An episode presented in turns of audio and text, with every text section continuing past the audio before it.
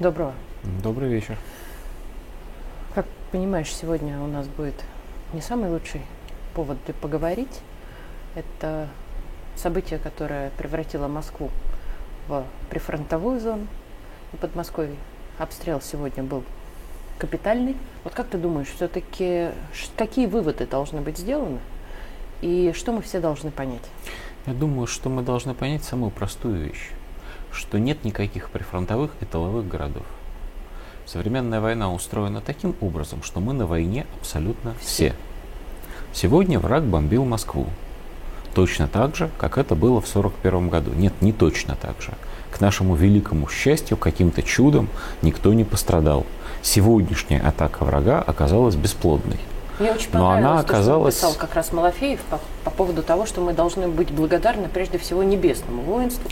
Да, потому что благодарными земному воинству мы сегодня быть, к сожалению, не, не можем. можем. У нас э, простейшая совершенная история. У нас огромное большинство граждан России, живых, вменяемых взрослых, совершенно четко понимают, что происходит. Они понимают, что нужно помогать действующей армии – и помогают действующей армии. Но наш опрос У нас есть этом, опрос да? Царьграда, в котором более 70% в общей сложности людей говорят либо, что они уже участвуют в помощи действующей армии, либо, что они намерены в ближайшем будущем этим заняться. Хороших две трети населения.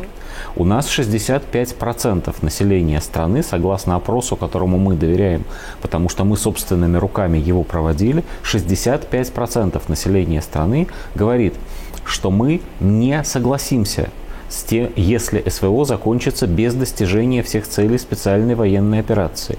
Мы не хотим позволить, чтобы э, мир был достигнут благодаря потере хотя бы части нашей земли.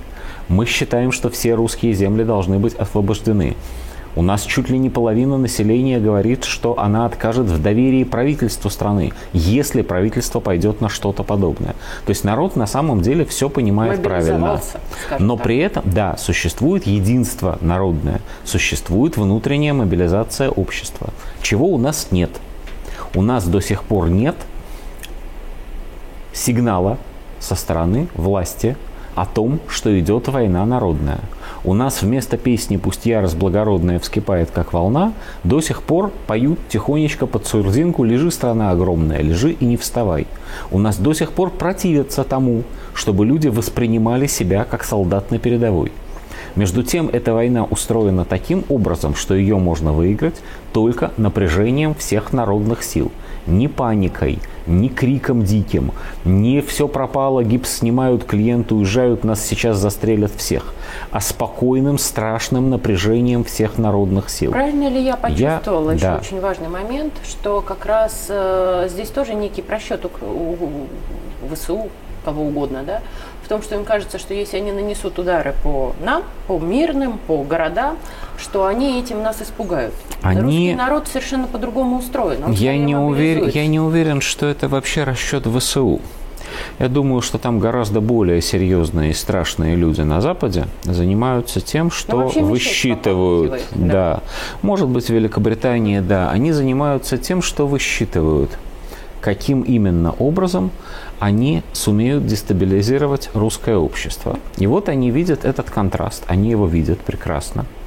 Видят контраст между так называемыми рассерженными патриотами и усилиями властей, региональных властей, администраторов внутренней политики, как у нас это вежливо принято называть, которые стремятся не допустить этого народного одушевления – они полагают не совсем ошибочно, не совсем безосновательно, что если ударить в этот стык, в это слабое место, если ударить конкретно по тем людям, которые живут, как если бы счастливая до войны никогда не заканчивалась, я сегодня разговаривал с одной хорошей женщиной, вот. Э, ну, это низкий жанр разговаривать с таксистами, но вот так получилось. Я разговаривал с таксисткой. И она мне интересную вещь сказала. Она мне сказала, эти дроны, наверное, нужны для того, чтобы мы поняли наконец-то, что идет война, что наши кредиты и хорошая жизнь – это, наверное, не самое важное в жизни. Вот они ударили по людям, которые, как им кажется, считают, что кредиты, которые надо отдавать, ипотеки, возможность по вечерам сидеть в кафе. Айфоны. Да, и айфоны пресловутые. Вот это вот все. Атрибуты вот этой а, стабильной, мирной, приятной жизни. Это самое главное. И которые боятся потерять эту стабильную, мирную, приятную жизнь. Им кажется там на Западе, что если нанести по этим людям достаточно сильный удар, достаточно сильно этих людей напугать, то они потребуют от правительства, от власти, от президента. Сделайте так, чтобы все это закончилось. Вот чтобы закончился этот кошмар. Мы готовы сдаться. На это расчет противника. Если мы посмотрим на то, как устроена сегодня западная русскоязычная пропаганда во всяких там Радио Свобода, Deutsche Welle. Ну, все, что осталось, и, да, да далее длинный список. Нет, запрещенная она у нас, но толку-то. Вот. Но есть и э, очень запрещенных, всякие куча... реалии. Да, да, да, да, да, да, да. И, и, и, и все эти дочерние да. структуры, то мы обнаружим, что они пытаются нам сказать именно это. Что, что если вернется, вы сдадитесь, то вернется счастливая мирная жизнь. Русский народ умнее, в том числе и умнее. Русский народ очень хорошо понимает, что никакая мирная жизнь без победы не вернется. Но русский народ должен получить совершенно четкий сигнал с самого верха о том, что от самого верха до самого последнего управленца власть понимает то же самое, что никакое возвращение к мирной жизни без победы невозможно, что никакая партия мира не предаст – что русская армия, действующая армия на фронте, получит все, что нужно, не только потому, что это прописано в каких-то документах, а потому что это и есть сегодня основание русской идеологии. И если мы задаем себе вопрос, что же нам нужно понять, чтобы победить, нам нужно понять очень простую вещь. Нам нужна идеология, в которой государство российское будет представлена как главная после Бога ценность для каждого гражданина России. Нам нужна идеология, в которой будет написано, нельзя быть гражданином России, если ты России не служишь, если эта служба России, служение России не является главной и, возможно, даже единственной твоей ценностью. Если это не так, ты не гражданин России и должен быть этого гражданства немедленно лишен. Если ты готов бежать из страны, на которую напали, ты должен быть гражданства немедленно лишен. Андрей, Все а остальное... Вот, очень важно. А, а ты, э, ну, я знаю, что и общаешься, и бываешь там. Бываю. Да. И не всегда это понимание это или хотя бы подвижки в, это направле, в этом направлении. К моему великому сожалению, там тоже есть разные люди.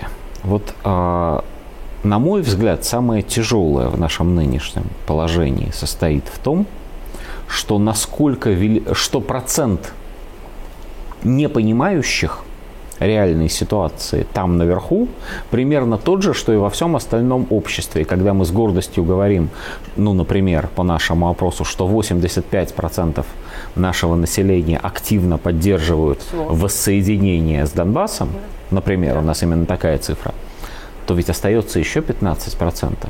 И вот я сильно подозреваю, что во власти, включая самые верхние ее эшелоны, тоже есть процентов 15 примерно таких людей, которые не поддерживают, которые очень хотят вернуться к счастливому довоенному, безбедному, спокойному, не требующему никакого напряжения сил существования. И даже готовы для этого что-то делать. А вот это что-то делать и называется словом предательство. И еще одна очень важная вещь, которую я очень хочу сказать, сказать, пока у нас совсем не кончилось время.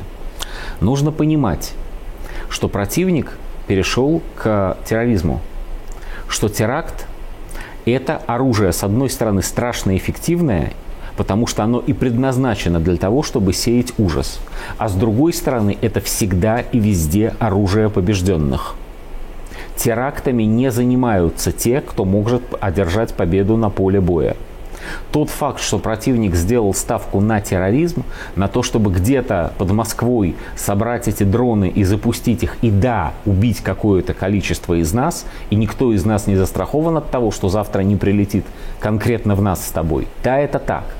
Но этот, как раз этот факт свидетельствует о том, что они на победу не рассчитывают, что никаких сил для так называемого контрнаступления реального у них нет, что никакой возможности отобрать у нас наши земли и нашу победу у них нет.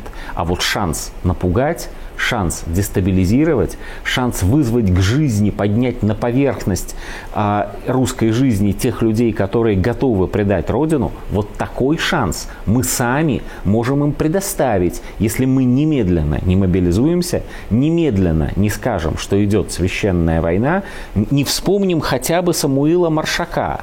Да, ты должен знать, ложась в постели, глядя в тьму окна, что на дворе метет метель и что идет война. Каждый день, каждый из нас должен знать, что идет война. Спасибо. Все.